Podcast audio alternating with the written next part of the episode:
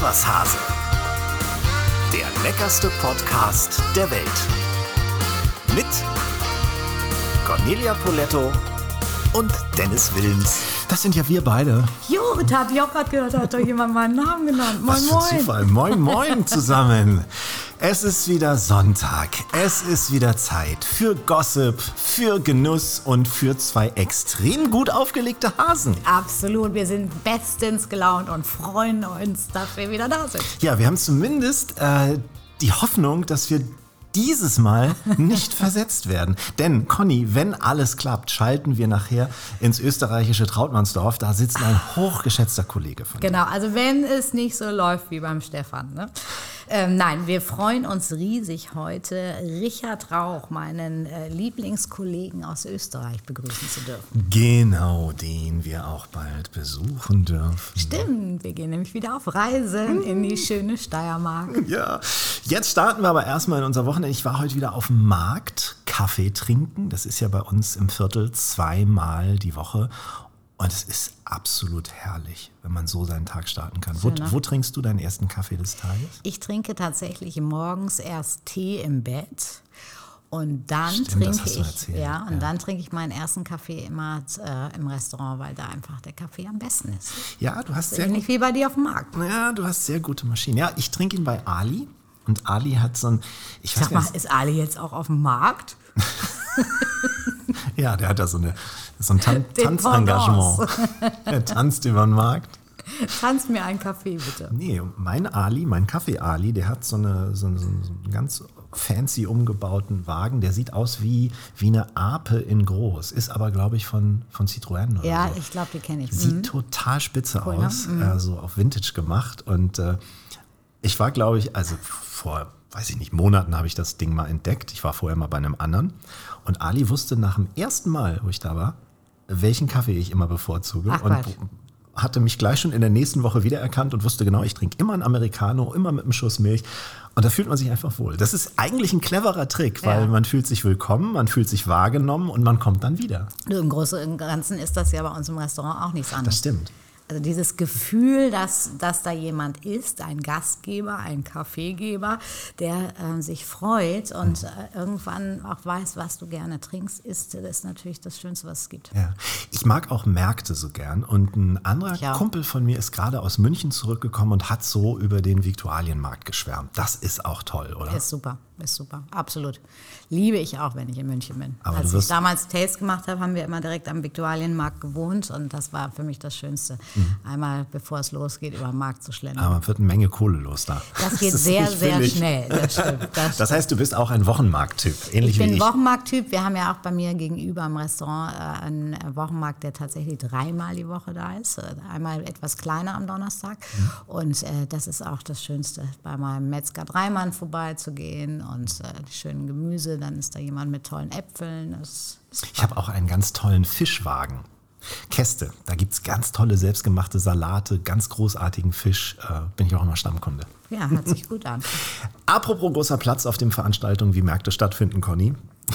Wie sieht's denn jetzt mit dem Palazzo aus? bitte. Am 11. November geht's ja schon los mit deiner Vielleicht Dinnershow. liegt es tatsächlich am Datum irgendwie. 11.11., da machen wir eigentlich andere Sachen, als Ja. ein Palazzzelt wieder zu öffnen. Wir müssen, wir müssen den Leuten kurz erzählen, schon die letzten Male auf der Moorweide in Hamburg gewesen, aber die Politik möchte das jetzt nicht mehr.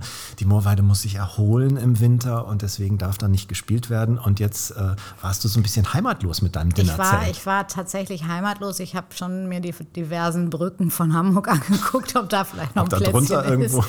Äh, ja, es ist, es ist wirklich eine traurige Geschichte, aber gute Nachrichten. Ähm, es ist ein Platz gefunden worden. Wir werden dieses Jahr an die Horner Rennbahn gehen. Ist auch super zu erreichen, also überhaupt gar kein Thema. Auch mit Parkplätzen fast noch besser als an der Moorweide. Eigentlich ja, ne? Weil Moorweide war immer so eine Sache. Genau. Und deswegen äh, werden wir pünktlich zum 11.11. wieder starten. Ist, alle, ist allerdings für dich nicht so einfach zu erreichen. Also, Nee, es ist einfach ein ja kleines Stückchen blöd, mehr ne? Fahrerei. Das andere war halt so genau zwischen Restaurant und Wohnung. Und jetzt ist es eben ein bisschen Ich weiter. glaube auf der Webseite auch schon das Menü gesehen Ja. zu haben. Ich kann mich aber nicht mehr erinnern. Hast du es noch im Kopf oder weißt du Äh, ja, es äh, wird dieses Jahr ähm, einen gegrillten Artischockenboden geben mit Mhm. einer wunderbaren äh, Tomaten-Vinaigrette, bisschen Salätchen und so weiter. Dann gibt es eine äh, ganz leichte Currysuppe, auch sehr, sehr schön, mit ähm, so einem kleinen Ananas-Chutney und oh, irgendwas ist auch noch drin. Verrate ich doch nicht. Ich bin ja immer noch ganz geflasht von dem Parmesansüppchen. ja, das, ist, äh, das ist einfach der Klassiker. Oh. Ja, aber ich musste jetzt mal irgendwie. Jetzt mal was anderes. Du konntest nicht erneut die Parmesansuppe ich, bringen. ich ne? liebe es natürlich, dass wir diese Suppenterrine eben ins Leben gerufen haben und äh, das einmal für die Mitarbeiter im Service super, Mhm. weil die natürlich nicht mit heißen Tellern und Suppe ist immer schwierig, einfach in die Mitte und jeder kann sich bedienen und so kommen auch die Gäste ins Gespräch, die sich noch nicht kennen. Also alles fein, dann gibt es ein Zweierlei vom Irish Beef und äh, Vom Irish Beef. ja, Das passt ja Irish super Beef. dieses Jahr. Das war ja mit ein Grund, warum wir in Irland waren. Da hat es mich inspiriert sozusagen. Sehr, sehr schön. Und äh, dann gibt es ein äh, geeistes Piemonteser Haselnuss, äh, ja, wie so ein, wie so ein Domino-Würfel Ah. äh, mit einem Kirschsorbet und so ein bisschen Oh äh, lecker Schmecker. Ich habe jetzt schon wieder so Bock drauf. Also es könnte, glaube ich, ganz lecker werden. Man kann auch schon buchen und reservieren. Ähm, geht mal auf die Seite palazzo.org. Verlinken wir auch alles in den Show Notes. Das war jetzt toll, dass du so lange über das Palazzo geredet hast. Ja, wie, Nee, freut mich muss sehr. man doch, muss Nein, man ich- doch also- jetzt schon die Werbetrommel für rühren, weil nachher ist wieder alles ausgebucht. Es geht- es Dann geht höre ich mir wieder die. Jammereien an. Ich wollte hin, aber ist ja alles voll. Hast du recht. Ne? Hase, der ist so schlau. Apropos alles voll. Ich war mal wieder in SPO in St. Peter-Ording. Oh. Auch immer wieder schön, Ja, oder? War ich lange nicht. Ja, ich auch. Und, Und? äh, ich hatte Freunde dort, die zusammen mit Johannes Oerding ein Konzert gegeben haben. Weißt du, dass der Besitzer von dem Strandguthotel so ein großer Musikfan ist? Nee, aber jetzt. Mhm. Und zwar lässt er die Musiker immer oben, wenn, wenn frei ist, in der Suite ganz oben musizieren und Songs schreiben. Und Ach, cool. äh, Johannes Oerding ist oft da, auch Vincent Weiss. Und äh, mein Produzent äh, war jetzt auch ein paar Tage da, hat äh, mit Revell, also Kati da geschrieben. Mhm. Wunderschön da. Und wir hatten so ein geiles Wetter. Also schön, ne? St. Peter-Ording ist immer wieder eine Reise wert, muss ich Ja, ganz deswegen ehrlich sagen. gehe ich ja noch mal morgen, nee, übermorgen, über übermorgen nach Capri. Oh. Ja, ich freue mich auch sehr. Nochmal. Ja. Ja, hallo, ich habe dieses ist Jahr, Sag mal. ich habe bis jetzt eine Woche Urlaub gehabt. Das ist Echt? nun wirklich nicht viel. Naja, weil du so immer so viel Und danach beruflich gehen wir reisen mit dem musst. Hasen in die Steiermark. In die Steiermark. Wir fahren in die Steiermark. Da freue ich mich auch schon. Und wir haben ähm, neulich haben wir ja uns schon übers Programm unterhalten. Ich rufe das mal hier ganz kurz auf. Ich habe das nämlich vorhin noch mal fotografiert. Also es geht Ende äh, September, wie gesagt, los. Erst nach Graz. Und ich habe schon eine Woche gefasst, vorgefastet. Ja? Ja, damit ich in der Steiermark mal wieder so richtig mich durchfressen kann. Also es gibt einen kulinarischen Stadtrundgang. Ähm, dann geht es weiter in die Oststeiermark. Äh, wir werden Käse uns angucken. Da freue ich mich es geht sehr. in Naturwelten. Es geht auf eine Alm. Und es geht ins Thermen- und Vulkanland. Oh Mann, ich glaube, das wird cool. das wird richtig cool. so, das war der Genuss. Jetzt kommen wir zum Gossip, meine liebe Cornelia. Erzähl. Oh, was gibt's Neues? Ich habe äh, gelesen, TV-Koch Christian Henze veröffentlicht sein 40. Buch. Das, Ehrlich? Ja, das heißt einfach in die Pfanne. Schnelle Pfannengerichte mit Röstaromen, die glücklich machen. Also äh, alles verbrannt ist jetzt. Ja, also, also das Röstaromen glücklich machen, das wusste ich tatsächlich noch nicht bis jetzt, aber ähm, klingt Ja. gut. Er hat 80 neue Rezepte entwickelt und verkosten lassen und äh, er setzt auf zeitgemäße, schnelle Gerichte, für die man nicht mehr benötigt als wenige Zutaten und natürlich eine Pfanne. Ja, das, äh, ich hoffe, die richtige Poletto-Pfanne. Ja, das stimmt. Du bist ja, hast ja auch einen an der Pfanne Haben wir sozusagen. nicht ne? letztes Mal auch schon über Pfannen gesprochen? Ja, deswegen Da greife ich doch das wieder in, auf. in mir aufgegangen. Wir haben die kleine Pfannenkunde das das letzte stimmt, Mal gemacht. das stimmt. Das ist nicht Poletto. unwichtig. Hast du was dazugelernt? Ja, dass du gesagt hast, dass mit dem Spiegelei und diesen, diesen geriffelten Böden in der Pfanne sei Schwachsinn. Totaler ja. Aber warum ich eigentlich dich darauf anspreche mit Ja. diesem Buch. Wie sieht es denn bei dir mal wieder mit einem neuen Buch aus? Es ist tatsächlich so, dass ich ähm, darüber äh, fast täglich nachdenke und äh, schon ein Gerüst äh, gebastelt habe und ich möchte das beste Pasta-Buch der Welt machen. Das, oh, das ist ja. Also das ist tatsächlich das ist ja mal ein mein Ziel und äh, ich könnte mir vorstellen, dass ich das im Laufe des nächsten Jahres äh, auch umsetzen werde. Ah, das klingt sehr, sehr interessant. Da werden, wir, werden wir das beobachten und ich, Mhm. Ich, werde dich wieder Pasta geht einfach immer. Na Und ich, klar. ich sage es ja auch immer wieder in der Küchenschlacht, äh, das ist das Einzige, was ich kann. Mhm. Mehr kann ich ja gar nicht. Ach komm, jetzt stapel Kochen. nicht so tief.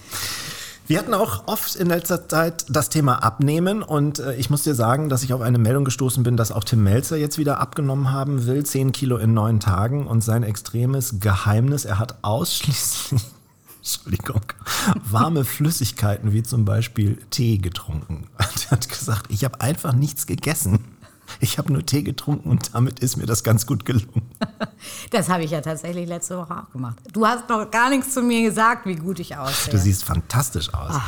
Aber du siehst immer fantastisch Danke, danke. aus. Nein, aber es, war, es, es äh, ist hart, aber so blöd es klingt, nach drei Tagen brauchst du auch nichts mehr. ich habe ein bisschen so Haferkleie für mich entdeckt. Ja. Zum Frühstück Haferkleie äh, mit äh, Zimt und Honig mit äh, heißem Wasser und dann einfach frische Früchte. Schmeckt mega. Du glaubst es nicht, aber letzten Sonntag habe ich mir auch ein Porridge gekocht. Ja, Genau so. können wir nur, können wir nur sehr ähm, empfehlen. Sehr, sehr gut. Wenn wir von Melzer reden, müssen wir auch gleichzeitig immer ein bisschen über äh, Hensler tratschen. Und ähm, da habe ich irgendwie gesehen, in einem der letzten Shows hat äh, Laura von Torra ihm eine Knutschfrage gestellt, ob er schon mal beim ersten Date geknutscht habe, wollte sie wissen. Und dann hat er gesagt, klar, Logo, wieso nicht? Man merkt doch, ob es passt oder nicht. Also, Hätten wir das auch geklärt. Warst du früher, ich meine, jetzt sind wir ja beide aus dem Gröbsten raus, warst du jemanden, äh, den man beim ersten Date knutschen konnte früher? ja. das, Weißt du, dass ich das, passt, weißt du, dass ich das total sympathisch finde, dass du jetzt, dass du so ehrlich bist? Ich nämlich auch. Ja, also Es ist ja auch ein bisschen, man kauft ja nicht die Katze im Sack. Nein, und außerdem ist es ja auch eigentlich fast schon klar, wenn man sich datet, dann Ja. passt es meistens. Dann sollte das Wie zumindest lange mit einem ist dann Knutscher die nächste Frage? werden. Und ob es dann nach dem Knutscher noch weiterging. Genau, das, ist, das können wir beim nächsten Mal besprechen. Aber Ja, gut. So. Na, haben wir das auch geklärt. Frau Poletto ist auch eine Knutscherin beim ersten Date. Jetzt noch etwas, was natürlich nicht so erfreulich ist, aber Alphonse äh, hat seine Haft angetreten in der JVA Mhm. Landsberg. Drei Jahre, zwei Monate. Ziemlich krass. Hast du auch gelesen, ähm, dass die gleichzeitig in der Anstalt da einen Koch gesucht haben? Ja, ja. Das war aber, also es hat nichts mit ihm zu tun, Nee, weil nee, er kann klar. es nicht machen, weil da, die, die, diese Stellenausschreibung beinhaltete, dass auch der Koch da irgendwie natürlich mit Häftlinge irgendwie beaufsichtigen muss. Das heißt, es muss einer von extern sein. Also er kann das nicht machen. Aber was für eine Ironie, oder? ja, ja, ja das, das war der Wahnsinn. Ähm, ich muss ehrlich sagen, also wenn ich mir das vorstelle, ich, ich finde es ganz, ganz schrecklich. Man hat ja auch Bilder gesehen, wie so eine Zelle aussieht und so weiter. Aber ich glaube, es wäre toll, wenn er da ein bisschen kochen könnte. Also für mich wäre das, glaube ich, ähm, ein ganz, ganz toller, äh, ja, einfach mal an was anderes denken, weißt du? Und das machen, was man ja eigentlich die ganzen Jahre auch mit Leidenschaft gemacht hat. Ja, wir können nur hoffen, dass er da gut äh, durch die Zeit kommt. Äh, ist Absolut. übrigens dieselbe Haftanstalt, wo auch Uli Hoeneß saß. Ja, Ne? ja, ja habe ich auch gehört. Also, senden wir trotzdem Grüße hin. Jetzt kommen wir zum Lebensmittel der Woche. Und das ist ein absoluter Lieblingskäse von mir. Gorgonzola. Hören wir uns kurz ein bisschen Wissenswertes dazu an und dann quatschen wir drüber. Das Lebensmittel der Woche. Ja, in Zusammenarbeit mit Eat Smarter. Gorgonzola ist eine der ältesten Käsesorten Italiens, hat eine charakteristische grau-rötliche Rinde, ist eng mit dem Roquefort aus Frankreich verwandt, wird aber im Gegensatz zu seinem französischen Vetter aus Kuhmilch hergestellt. Für eher zarte Zungen gibt es inzwischen auch eine mildere Variante, den Gorgonzola Dolce. Der genaue Ursprung ist leider nicht bekannt. Eine Legende besagt, dass Gorgonzola 879 nach Christus in Gorgonzola bei Milan entstanden ist, als ein Molkereimitarbeiter, der todtraurig war, nachdem seine Freundin ihn verließ, den Topf mit Käse aus Versehen eine Nacht lang draußen stehen ließ. Und als er dann seinen Fehler entdeckte, hat er einfach noch eine Lage auf die fast verschimmelte Käsemolke verteilt, sodass sich diese Blauschimmeladern gebildet haben. Egal, wo der wahre Ursprung des Käses ist, nach italienischem Recht hat Gorgonzola den geschützten geografischen Status und darf heutzutage nur in bestimmten Provinzen Italiens hergestellt werden, hauptsächlich in den norditalienischen Regionen der Lombardei und dem Piemont. Gorgonzola enthält außergewöhnlich viel Kalzium und Phosphor. Beide Stoffe sind gut für starke Knochen und Zähne. Er ist allerdings sehr kalorienreich. Wer gerade an Gewicht verlieren möchte, der isst den ziemlich gehaltvollen Gorgonzola besser in einer leichteren Variante. Soweit unsere Recherchen. Jetzt Sie, Frau Poletto. Hm, Krieg jetzt schon Bock auf Gorgonzola. Ich liebe Gorgonzola, äh, egal ob Dolce oder Pikante, ich mag sie beide. Äh, wo wir bei Pasta ja gerade schon waren, also klar, also eine, eine Linguine mit ähm, Gorgonzola geht immer. Ich mache die übrigens nicht mit so einer nochmal Sahnesoße, sondern ich mache Das, das wäre dann zu viel? ja, ja. Okay. Ich mache tatsächlich ähm, ein bisschen Gemüsebrühe mit ein bisschen Butter, frisches Basilikum, die fertige Pasta da drin durchschwenken und dann einfach nur so reingezupft, den Gorgonzola. Und das ist äh, sehr, sehr fein. Ah. Das ist, muss ich auch mal das probieren. Weil ich habe natürlich immer mit Sahne nochmal Genau. Und weil dann ist es einfach echt eine Bombe. Brauchst du weniger Pasta, weil du das bist stimmt. allein durch die Soße schon Sehr satt. schön, dann auch noch ein bisschen Pistazien mit rein. Weißwein? Dann hast du ein Pistazien. Und Weißwein? Weißwein? Nein. Nein? Nein, kein Weißwein. Nein? Warum Weißwein? Weiß ich nicht, weil ich irgendwie dachte, in jede gute Pastasoße, die so hell ist, gehört Weißwein. Also kann man immer. Und wenn dann immer am Anfang, dass Ja, ja, noch ein die bisschen Zwiebeln drin ablöschen. Ja, ja, klar. Aber ähm, ich mache keinen Weißwein rein. Ah, alles klar. Ähm, Gorgonzola finde ich auch super mit so Bittersalaten, also so Chicorée, Ja. ähm, Endiviensalat Ja. und da so ein bisschen drüber gezupft, ist sehr, sehr fein. Also Gorgonzola Eis geht übrigens auch sehr, sehr Ja? gut. Ja, Hab ich noch nie sehr gegessen. schön. Mhm. Gorgonzola-Eis. Ja. Alles klar. Also es gibt, äh, gibt viele schöne Möglichkeiten. Definitiv. Oder einfach pur. Geht Ja, klar, auf einer Käseplatte. Ja. Ne? Also in Soßen macht er sich gut. Äh, als Risotto logischerweise, Pasta-Begleiter, auch zu, zu Wein natürlich eine, eine tolle Käseplatte, wie du ja auch gerne nach gehaltvollen Speisen nichts Süßes isst, sondern eine Käseplatte hinterher. Das habe ich ja auch schon gelernt auf unseren gemeinsamen Reisen. Und Nüsse, Früchte passen sehr gut dazu. Birnen zum Beispiel, auch Kombi. Ne? Gorgonzola, Birne ist toll, so, so auf so, so kleinen Brödels gibt es die auch schön mit Gorgonzola und Birne überbacken. Wunderbar. Kleiner Tipp, Gorgonzola vorher auf jeden Fall aus dem Kühlschrank nehmen, bevor man ihn verzehrt. Sollte man eigentlich bei jedem bei Käse. jedem Käse, weil das der, stimmt. der Geschmack einfach ganz anders ist. Genau. Und wenn man ihn in Kombination mit Mascarpone benutzt, sollte man ihn zügig verbrauchen, weil diese Edelschimmelkulturen äh, weiter aktiv bleiben und den Masca oder die, die Mascarpone sonst ungenießbar Ja, machen. es gibt ja auch diesen Geschichteten. Ja. Gorgonzola, Mascarpone. Ja. Lecker, lecker, lecker, lecker, lecker. Habt ihr Tipps und Wünsche, Anregungen, was ihr gerne mal hier als Lebensmittel der Woche behandelt haben wollt, dann ab damit per E-Mail an podcast.iswashase.de oder einfach als Direct Message über unsere Social Media Kanäle. So, jetzt, so Gottes will, zu unserem Gast. Er ist seit der letzten Folge, es ist ja kein Geheimnis mehr, dass wir ihn äh, äh, äh, zu ihm eine kulinarische Reise machen werden. Wir werden ihn auch besuchen.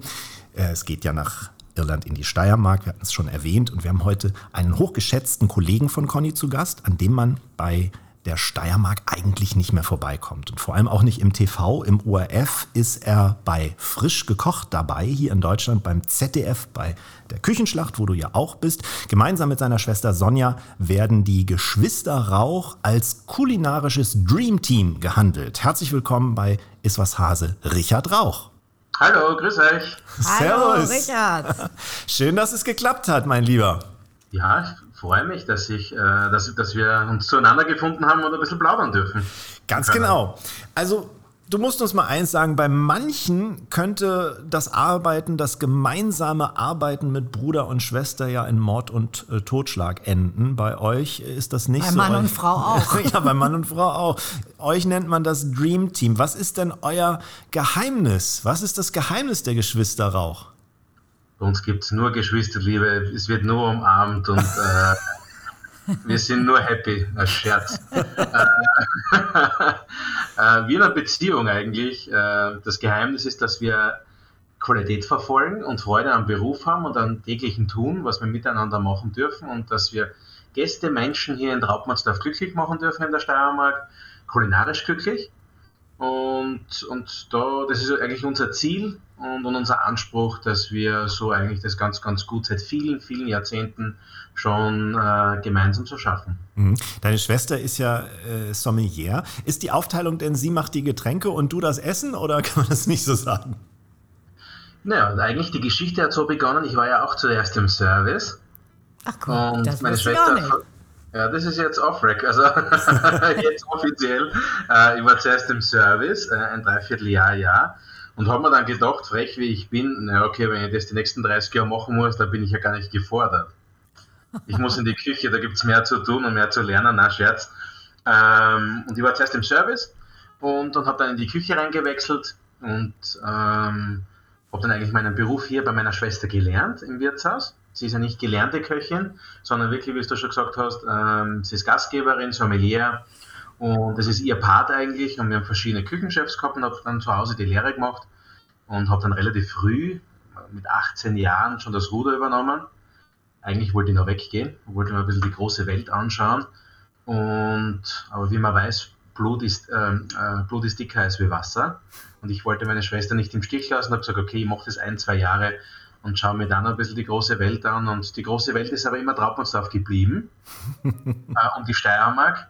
Und für uns ist es der Nabel der Welt und wir versuchen hier in unserem kleinen kulinarischen gallischen Dorf zu zeigen, dass man nach Traupmansdorf fahren muss. Nicht nur wegen die Geschwister, sondern auch wegen unseren tollen äh, kulinarischen Erlebnissen und auch unsere tolle Region, muss man auch dazu sagen. Ne? Lass uns nochmal, wenn du schon von der Geschichte jetzt anfängst, wie, wie, wie es dazu gekommen ist, lass uns noch einen Tick weiter zurückgehen. Du bist auf dem Bauernhof aufgewachsen und ich habe bei der Recherche habe ich einen witzigen Satz äh, gelesen. Da hieß es, wohin mit dem Stöpsel Richard? Im Stall oder auf den Feldern stört er nur, also steckt man ihn zur Oma in die Küche. So war es also. Das war definitiv so und am großen Bauernhof überall ein bisschen Gefahrenquellen, Traktoren und äh, Maschinen und überall wollte ich dabei sein und doch ein bisschen gefährlich manchmal. Und so haben sie mich jetzt in die Küche gesteckt zu den großen Kochtöpfen, wo meine Oma eigentlich täglich für alle gekocht hat. Und so habe ich halt aus den Kochtöpfen gegessen und überall mit reingeschaut und mitgeholfen. Und ich glaube, so ist auch ein bisschen der Bezug schon äh, zum Essen und Trinken gekommen ist, äh, gekommen eigentlich. Und ich kann da sehr, sehr leicht von Kindheitserinnerungen, äh, Kindheitserinnerungen erzählen, weil es einfach für mich so, so viele Geschmäcker, was ich bei meiner Großmutter, bei meiner Oma kennenlernen habe dürfen. Und die war eine großartige Köchin, sie war auch eine großartige Förderin von mir. Mhm. Ja, man sagt ja auch so, das, was man früher oder als, als Kind isst, das begleitet einen so das, das ganze Leben lang oder da, so, so wird man halt auch geschmacklich Da geprägt. fallen mir ne? sofort die sauren Nierchen von meiner Oma ein. Ja, die waren ja auch schon Immer ein paar noch Mal mein Thema. Lieblingsessen, wo ich niemanden für begeistern kann. Wobei bei euch, äh, Richard, in der, in der Steiermark äh, sind ja Innereien ganz andere Geschichte. Also hier bei uns in Deutschland, also über die Kalbsleber Berliner Art, äh, ist es schon fast schwierig. Mhm. Ja, gerade bei dir, Richard, müsste, müsste Conny ja auf offene Türen stoßen. Du, äh, das sind ja eigentlich deine Spezialitäten Innereien, ne? Ja, also ich meine, das war halt dann auch äh, Eltern Landwirtschaft und dann äh, Fleischerei dabei, also Metzgerei. Und ich bin damit groß geworden. Also ich bin ganz verwundert, Conny, dass du saure Nierndl Ich deine liebe sie. Lieblingsspeise war.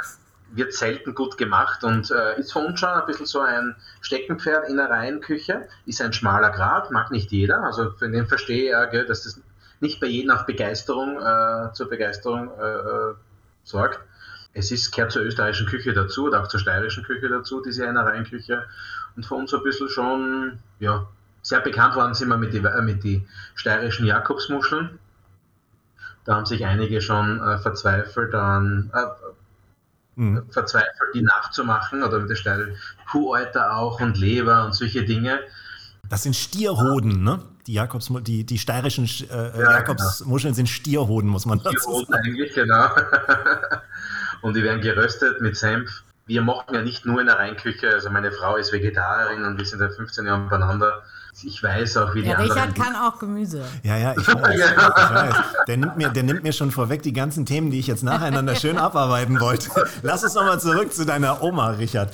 Ähm, Ja. Wie hat denn, also hat denn die damals auch schon mit vielen Innereien gekocht oder, oder wie, wie bist du durch sie geprägt worden, geschmacklich? Na, das ist schon, das war jetzt früher ganz normal und es hat auch die, früher noch diesen Sautanz gegeben. Also ein Fest, gerade im Winter haben die Bauern mehr Zeit gehabt und da ist auch ein Schweindel abgestochen worden. Sautanz heißt, dass es auch festlich zelebriert worden ist. Und ähm, wir sind in einer Region, wo einfach viele Schweine, also Schweinemastbetriebe sind und auch Geflügelhochburg. Ähm, zu mir hat mal gesagt, ein deutscher Gast, ihr seid ja, äh, eigentlich bin ich hier in Mesopotamien. Dann meinte ich, wie bitte? Ja, weil so viel Kuckerutz überall steht, also Mais. Also bei uns wird ja wirklich äh, hunderte Hektar oder tausende Hektar Mais angebaut und es sind solche äh, Kolben, die dann eineinhalb Meter, äh, zwei Meter, zweieinhalb, zwei, zweieinhalb Meter hoch werden, diese Gestänge. Und wie grüne Wände fährt man dann teilweise an den Straßen, äh, sind links und rechts diese grünen Wänden von dem Kuckerutz. Und äh, aber mit, mit dem Thema ähm, Innereien und, und mit dem, das Ganze zu verarbeiten, Nose to Tail, was jetzt, was früher gang und gäbe war und jetzt wieder on vogue ist oder sehr typisch ist und äh, nach, Thema Nachhaltigkeit sehr, sehr wichtig ist, ist es für uns nicht gekünstelt, sondern für uns selbstverständlich und wir leben das und wir sind so erzogen worden und aufgewachsen mit dem Thema. Und äh, ja, mhm. das ist, macht schon Spaß, ne? Und du hast gerade erwähnt, du bist ja ziemlich jung äh, da quasi reingeraten. Ich glaube, da, da fehlte deiner Schwester, glaube ich, da ist irgendwie der Koch ausgefallen und äh, musstest du einspringen. Und dann ähm, war das quasi, ja, damals ein Wirtshaus, ne? Ein klassisches Gasthaus, genau. Ja. Ein klassisches Wirtshaus. Äh, hier in unserer Ortschaft gibt es eine große Kirche, es gibt äh, ein kleines Kaffeehaus noch und unser Gasthaus. Das war es eigentlich in unserem, in unserem kleinen Dorf. Und wir haben das äh, mit einem Wirtshaus oder Gasthaus begonnen. Und es war auch so der klassische Kirchenwirt. Mhm. Und, und wie, wie, kam, wie, kam, das dann, dass du, dass du äh, quasi diese, diese Schiene dann doch ein bisschen verlassen hast? Und was hat dich motiviert, da vielleicht ja, kulinarischen Schritt weiterzugehen? Du hättest es ja auch ganz normal weiter betreiben können. Definitiv, aber das ist, wir, Hätte man genauso weitermachen können, weil unser Haus war immer bekannt für gute österreichische Küche. Und, aber für mich war, das, das gehört ja voll dazu und das ist auch ganz wichtig, aber ich glaube, dass mir da ein bisschen dann das Feuer im Herzen ein bisschen verloren geht, weil ich bin schon ein Mensch, der was sehr neugierig ist. Neugierig für neue Techniken, neue Geschmäcker, aber versuche halt immer meine Tradition, die Tradition und die Heimat nie zu verlassen und versuche es halt zeitgemäßer zu machen. Und ich habe immer zu meiner Schwester gesagt, okay, wir müssen schon wirtschaftlich auch erfolgreich sein. Also es wird schon diese Wirtshausküche benötigen und es wird es auch brauchen, zum Mittag vor allem. Und am Abend machen wir halt wirklich Fine Dining und Restaurant. Und so entstehen ganz, ganz besondere Teller, besondere Erlebnisse. Und ich glaube, dass man halt auch äh, Leute von weit und breit zu uns bringt, die dann vielleicht zwei, drei Nächte bleiben und einmal im Wirtshaus essen, einmal im Restaurant essen, wirklich so eine kulinarische Welt geschaffen haben. Über die Jahre jetzt mit einer Kochschule auch, mit dem kleinen Boutique-Hotel, so wie es halt die Conny, wie es bei dir ist, die ganze Gossen gehört dir, ne? Und du hast. nicht, nicht, nur die Gosse, sondern die ganze Gasse. Die Gasse. Also die, die Gossen, also. Ja, ja, ich ähm, habe mich nur über den Dialekt lustig gemacht, sorry, wie unpassend von mir. Ja, Man muss aber noch mal vorsichtig werden, wenn wir demnächst da sind. aber wir werden schon sehen, also ihr kommt ja bald in die Steiermark. Dann lachen die über uns. Ja, da freuen, wir uns, da freuen wir uns auch schon drauf. Also, wir können uns quasi vorstellen, man, man, man kommt bei euch tagsüber vom, vom Backhändel bis zur Roulade und dann kriegt man auch abends genauso gut das Sieben-Gänge-Menü, oder? Genau so ist es. Definitiv, das ist gut erklärt. Für Mittag Wirtshausküche einfach unkompliziert am Punkt gebracht. Es sind auch nicht zwei Küchen, es kommt alles aus einer Küche. Und äh, am Abend wird halt dann vielleicht ein bisschen mit Pinzetten gearbeitet, ein bisschen feinteiliger, feingliedriger mhm. und auch manchmal auch gern mit modernen Aromen kombiniert. Aber der Grundgeschmack und das Grundprodukt ist immer aus der Region. Wir kommen zu euch, genau, das wird eine Kooperation mit äh, dem Steiermark Tourismus und eigentlich kommst du doch auch aus dieser Tourismusecke. Du hast es doch gelernt, ne? Tourismus? Ja, definitiv. Also ich komme schon aus der Tourismus-Ecke und ich habe es auch jetzt über die Jahre, wird es für mich immer klarer. Früher habe ich mir gedacht, boah, die Küche und das, was am Teller ist, ist am wichtigsten und hin und her. Ich finde aber auch äh, langfristig gesehen, Gastgeber zu sein, das ist das Wichtigste. Hm. Und das rundherum, es braucht diese 100 Prozent, es braucht diesen Wohlfühlfaktor, dass man erfolgreich ist und dass man Spaß dabei hat und Menschen glücklich machen kann. Nicht nur, wenn jetzt ein Sieben-Gang-Menü dabei ist und vielleicht zwei Gänge gar nicht so den Gast geschmeckt haben, aber das rundherum, das Service, mhm. die Ansprache, das, das, Persönliche noch dazu und auch äh, das Restliche, dann erreicht, erreicht man die 100% und vielleicht sagt man, okay, ja, die zwei Gänge waren vielleicht jetzt nicht so das Highlight, aber es war ein großartiger Abend oder großartige Zeit da in Trautmannsdorf. Mhm. Und das habe ich schon gelernt, dass es ganz, ganz wichtig ist, das volle Ganze zu sehen. Oder wie siehst du das, Conny? Du, wir haben witzigerweise gerade schon drüber gesprochen, weil äh, Dennis immer seinen Kaffee auf dem Markt trinkt bei Ali. Und äh, diese, die, wirklich dieses Gastgeben ist auch bei mir das, was unwahrscheinlich viel Spaß macht. Und es ist ja egal wie, wenn du, du kannst noch so gut essen, wenn das aber alleine alles ist, kommst du nicht mehr wieder. Das ja. ist, ist einfach und, so. Und du bist auch ein Tourismuspunkt in Hamburg, richtig? Also die Leute kommen im Grunde genommen aus der ganzen Republik, weil du ja natürlich auch außer, also aus den Grenzen von Hamburg hinaus ja, bekannt bist durchs Fernsehen. Busse, viele Busse, die bei uns vor der Tür So meine ich das nicht. Nein, aber du bist schon auch ein, ein, ein du gehörst einfach ganz fest zu Hamburg. Die ganze Straße, äh, wo, wo du bist und auch das, das Dinnerzelt. Bei dir ist es ja fast wie eine Enklave, äh, bei dir, Conny. Ja, kann man schon so nennen, ja. ja. Also, auch das ist ja auch, weißt du, das ist genauso wie bei, bei dir, Richard. Dieses, diese Möglichkeit eben tatsächlich vielleicht noch etwas dazu zu denken, was man selber auch gerne mag. Also so ist ja eigentlich auch das Paulas entstanden, eigentlich durch, durch eine witzige Geburtstagsidee und Geschenk für meine Tochter. Aber das ist einfach mittlerweile so ein Anziehungspunkt. Das ist so unfassbar. Letzten Samstag, da war wirklich die ganze Straße saß voller Gäste und es war einfach so eine tolle Stimmung. Und ich freue mich ja auch immer, wenn ich etwas schaffe, was ich selber auch toll finde. Mhm. Das ist so wie Geschenke, die man eigentlich am liebsten behalten würde, weil sie einem selber so gut gefallen. Gab es bei dir mal die Überlegung, aus diesem kleinen, verschlafenen Dörfchen Trautmannsdorf rauszugehen, Richard? Vielleicht irgendwo an meinem Funken am Anfang. Aber für uns ist das, also wir oft diskutieren, braucht man ein Restaurant, braucht man einen Ableger irgendwo in der Stadt, noch in Graz oder auch in Wien. Na, für uns ist Trautmannsdorf der Punkt, wo wir hingehören und wo wir hinpassen und wo wir uns wohlfühlen. Und das hat die Conny auch gemeint, gerade, glaube ich, gut, oder gut, gut, gut, gut gesagt. Wenn man sich selber wohlfühlt in seiner Umgebung und in seinem Tun und Machen auch, und dann ist es auch erfolgreich, dann hat man auch Spaß dran und man hat einfach dieses Lebensgefühl. Also wir leben ja in einer Tourismusregion, wo andere Urlaub machen, leben wir.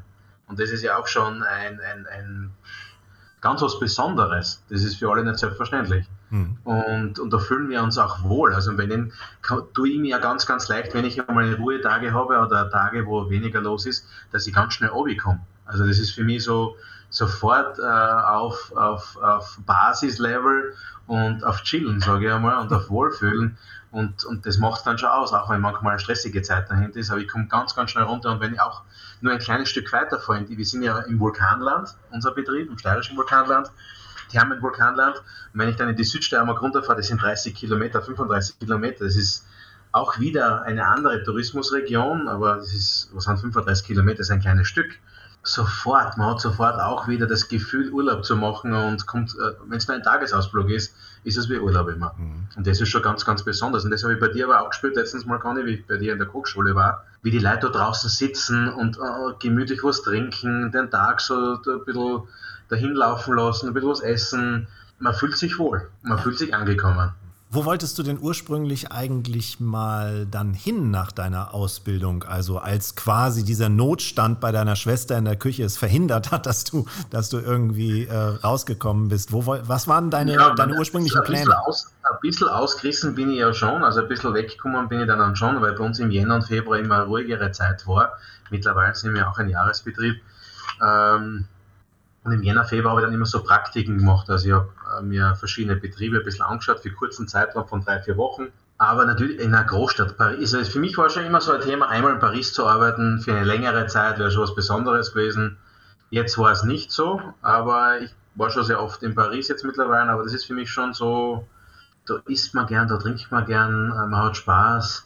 Wolltest du? Es gibt, es gibt, viele schöne Plätze. Ja, wolltest du, Conny, auch mal irgendwo anders hin? Ja, ich wollte ähm, tatsächlich immer gerne nach Italien und äh, ich habe es dann nicht weiter als zu Anna Sebastiano geschafft in Hamburg. Ähm, aber äh, großartige italienische Küche dort gelernt und ähm, von daher war das okay. Aber das, das ist eben tatsächlich, man hat äh, immer dieses Bedürfnis, dass, also gerade in, in unserer Branche, in der Küche, möchtest du natürlich an unterschiedliche Küchenstile, Länder äh, kennenlernen. Aber irgendwie ist es dann so, wenn du dich wohlfühlst, dann findest du auch in deiner Umgebung das, was du suchst. Und ich denke mal, das ist bei Richard ja sehr ähnlich. Ja, nun ist es aber sicherlich nochmal was anderes, in Hamburg, in der Weltstadt quasi zu ähm, seinen Laden zu haben, als jetzt äh, in einem kleinen verschlafenen Dörfchen. Deswegen finde ich es eigentlich eine ziemlich große Herausforderung, äh, Richard, die du da gemeistert hast und bist eben nicht woanders ja. hingegangen. Also das habe ich schon öfter gehört, das stimmt auf jeden Fall. Also es braucht schon länger Zeit, um bekannt zu werden. Mhm. Äh, aber wir sind tiefer verwurzelt. Also wenn dem war jetzt für uns diese jetzt, wenn man die Jahre zurückblickt, teilweise war es nicht immer lustig, also Corona-Zeit und so, aber es war für uns kein Problem, weil wir so verwurzelt in der Region sind und, und unsere Base im Hintergrund einfach so hinter uns steht, dass es für uns gar kein Thema war. In der Stadt ist man halt schnell hip, aber auch schnell hopp. Ne? Also man ist schnell angesagt, aber innerhalb von Wochen kann es sein, dass man dann wieder weg ist. Ja. Und das ist bei uns, glaube ich, es braucht ein bisschen länger Zeit, aber dafür ist einfach, wir sind tiefer verwurzelt und äh, ja, da gibt's übrigens, ich glaube, da gibt es übrigens auch echt große Unterschiede, in welcher Stadt du bist.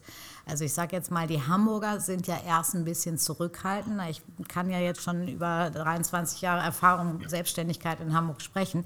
Aber wenn sie sich wohlfühlen und ähm, das Paket stimmt, dann sind es die treuesten Gäste der Welt. Und wenn du nach Berlin gehst oder Düsseldorf, das ist schon alles anders. Da gibt es irgendwie kurze Zeit oft Hotspots und äh, dann bist du eben genauso schnell, wie du da warst, eigentlich auch wieder, wieder weg. Mhm. Aber deine Straße ist ja gewachsen über die Jahre und es hat sich dann auch es ist Stück für Stück sind äh, unterschiedliche Konzepte dazugekommen. Ne? Das stimmt. Ja, ja. Also das ist alles gewachsen innerhalb von zwölf Jahren. Mhm. Aber es ist ja bei dir im Grunde genommen auch. Ne? Also die Villa Rosa ist dazugekommen und die Kochschule. Erzähl mal so ein bisschen. Ähm, es ist ja nicht nur das, das Restaurant. Ja, bei uns kann man eigentlich 24 Stunden fast rund um die Uhr genießen. ähm, man hat, man hat das Wirtshaus, äh, also man beginnt, also man hat das Wirtshaus zum Mittag, man hat ähm, am Nachmittag checkt man dann in die Villa Rosa ein, also wir haben ein kleines, feines Boutique-Hotel mit sechs Doppelzimmer und zwei Suiten und auch da ist eine Frühstücksküche entstanden und die haben wir dann ein bisschen größer dimensioniert. Gemeinsam mit Gagenau haben wir dann eine Kochschule reingemacht.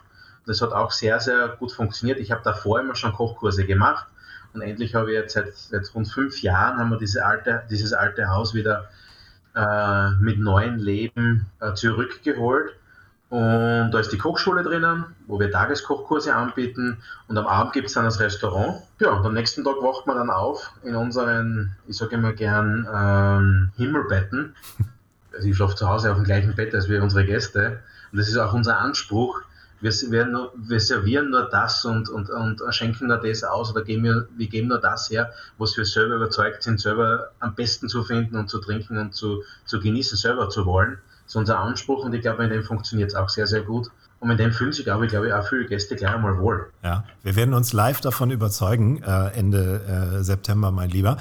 Wer jetzt vielleicht sagt, oh Mensch, äh, jemand, sag ich mal, dessen Spezialität Innereien sind, das ist jetzt ja nicht jedermanns Sache, aber du hast ja gerade schon erwähnt, dass deine Frau Vegetarierin ist. Das heißt, du kannst auch mit Obst und Gemüse relativ gut umgehen in der Küche. Ne? Ja, ja, na, das ist äh, vegetarische Küche gehört zum Standard dazu. Es funktioniert sehr gut seit 15 Jahren. Liebe geht durch den Magen. Habe natürlich meine Frau eingekocht da wird sich an, an dem vegetarischen Status äh, deiner, deiner, deiner Frau wird sich auch nichts mehr ändern, oder? Hast du, hast du das jemals versucht? Na, nicht versucht. Man hat vielleicht sicher schon da und dort einmal ein Stückchen äh, Fleisch untergejubelt bekommen. Na, sie nimmt es nicht so streng und es ist ja nicht so üblich. Also ich finde sie auch, ist, äh, ist ja auch sehr zeitgemäß. Man muss nicht immer Fleisch essen. Ja. Und vegetarische Küche, auch die österreichische Küche hat sehr viele traditionelle Rezepte, äh, was vegetarische Gerichte sind. Und ich erinnere nur an die wunderbaren Herzravioli von äh, Richard, als ja. wir die Steiermark zu Gast hatten bei mir in der Kochschule.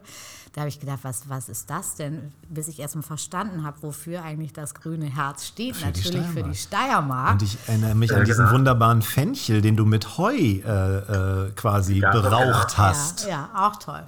Toll, ja, das war wirklich großartig. Genießen habt ihr es ja schon ein bisschen können und äh, das ist schon ein Thema, wo wir sagen, okay, wir schneiden halt verschiedene Bereiche an. Also in der Reinküche genauso, weil wir auch Freiland, wir haben 30 Freilandschweine dabei, also bei unserem Bauernhof.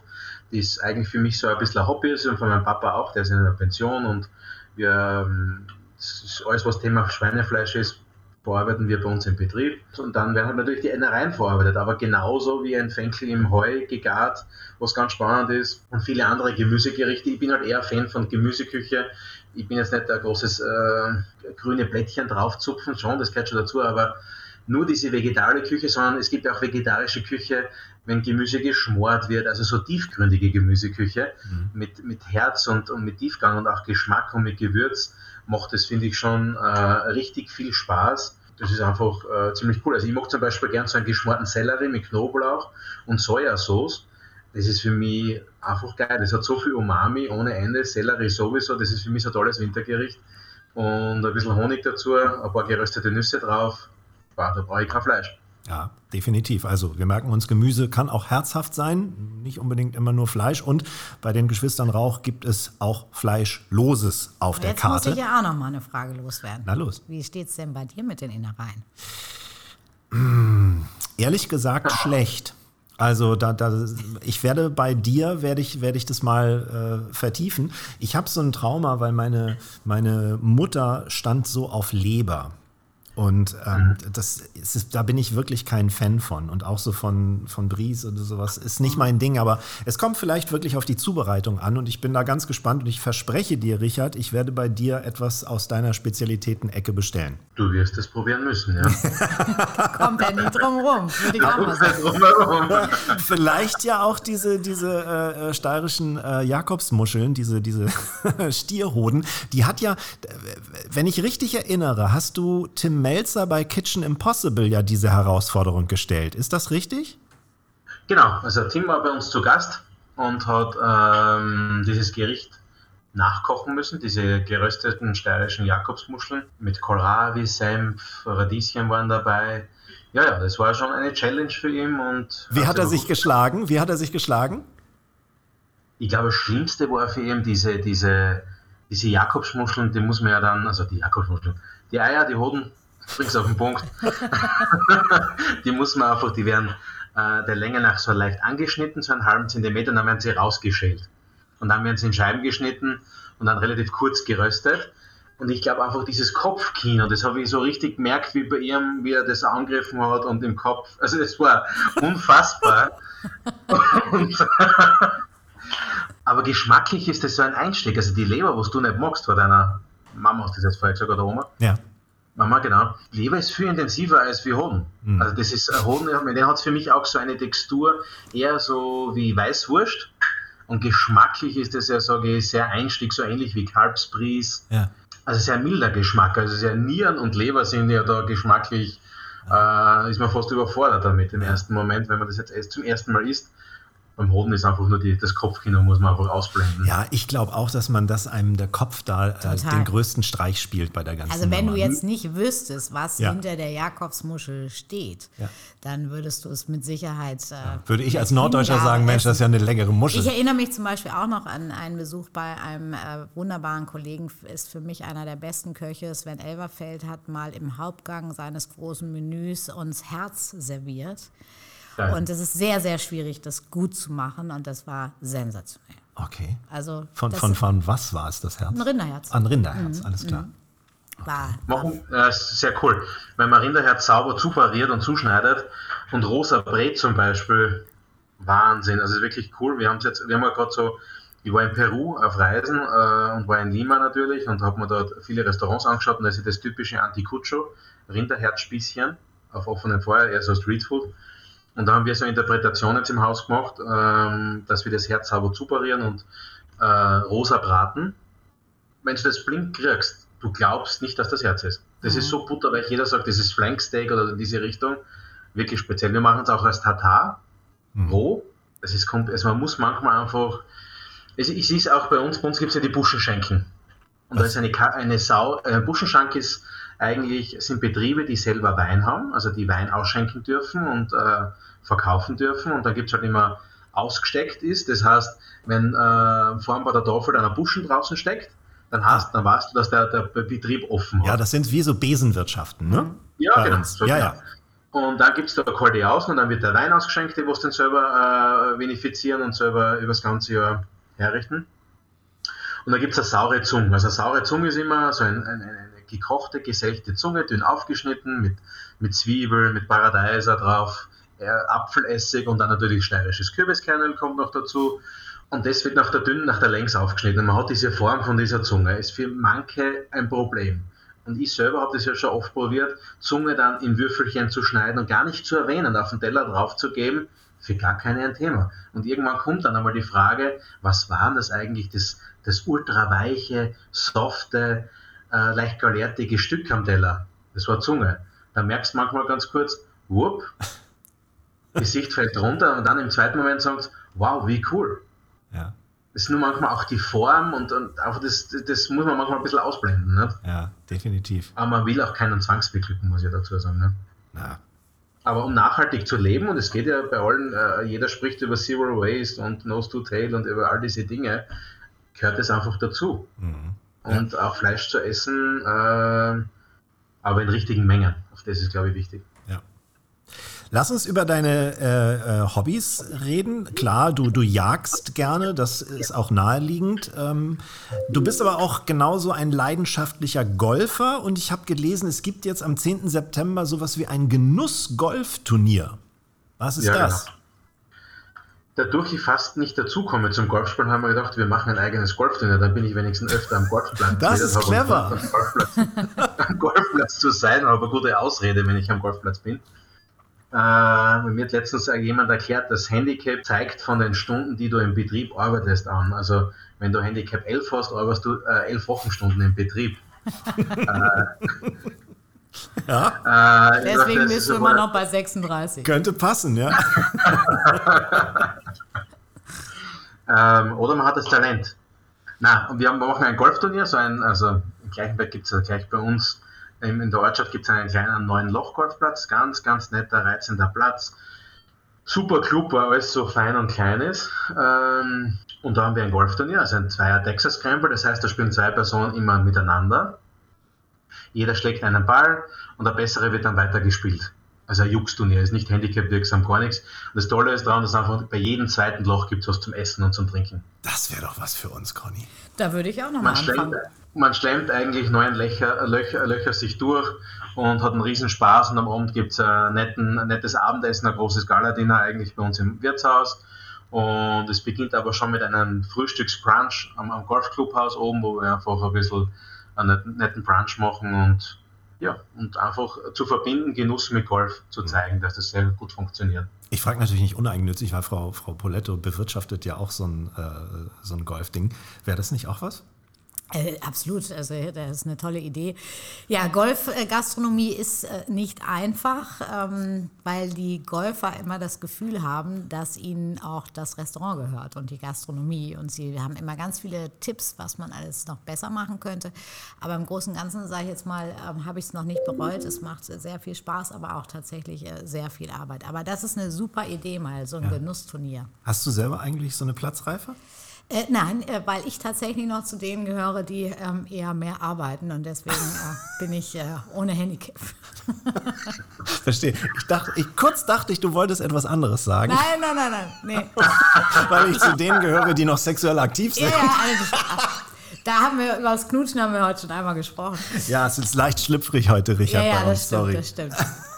Aber ich habe nach meiner Ausbildung bei Hans Winkler ja tatsächlich einen Golfclub mal eine Saison gemacht. Ähm, Ah, schon allerdings auch damals? nur in der Küche, logischerweise. Und äh, da habe ich tatsächlich ein bisschen angefangen, habe dann auch von diesen sehr netten Mitgliedern irgendwie ein Golfbag äh, geschenkt bekommen. Also steht immer noch bei mir im Keller. Also es ist keine Ausrede, dass ich keine Ausrüstung hätte. Ah, hast du denn nun ein gutes Handicap oder nicht, Richard? Ich habe schon auch Besseres gehabt. Ich hab schon, also jetzt habe ich elf. Ich habe schon Single-Handicap gehabt. Nicht schlecht. Aber ich habe früher in meiner Jugend, also Jugendzeit, in meiner Teenagerzeit viel, sehr, sehr viel gespielt und habe aber dann irgendwann einmal gemerkt, äh, Geld verdienen kann ich nicht, also ich muss arbeiten gehen.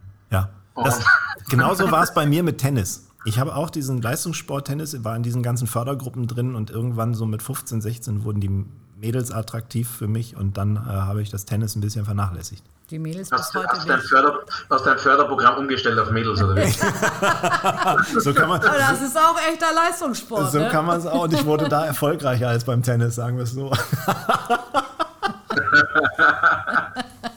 Großes Tennis, ja. Das war ganz großes Tennis. Und mit diesen schönen Bildern im Kopf würde ich vorschlagen, äh, äh, beenden wir jetzt unsere kleine Plauderei. Das hat sehr viel Spaß gemacht mit dir, Richard. Und wir freuen uns schon, wenn wir uns Angesicht zu Angesicht dann Ende September bei dir im schönen Trautmannsdorf treffen. Ich freue mich, euch äh, herzlich willkommen zu heißen in der Steiermark. Wir freuen uns riesig. Mhm. Und dass ich endlich mein kleines kulinarisches Reich euch zeigen kann und dass ihr auch schmecken dürft. Und, und freue mich auf ein Wiedersehen jetzt bald. Genau, und dann bin ich auch gespannt, ob man in euren Betten in der Villa Rosa so wundervoll schläft, wie du es gerade schon äh, angekündigt hast. Ich bin sehr gespannt. Richard, wir sehen uns. Mach's gut und vielen, vielen Dank für deine Zeit heute. Danke vielmals. Ciao, Papa. Danke dir. Liebe Grüße in die Tschüss. Steiermark. Ciao. Ciao, Papa.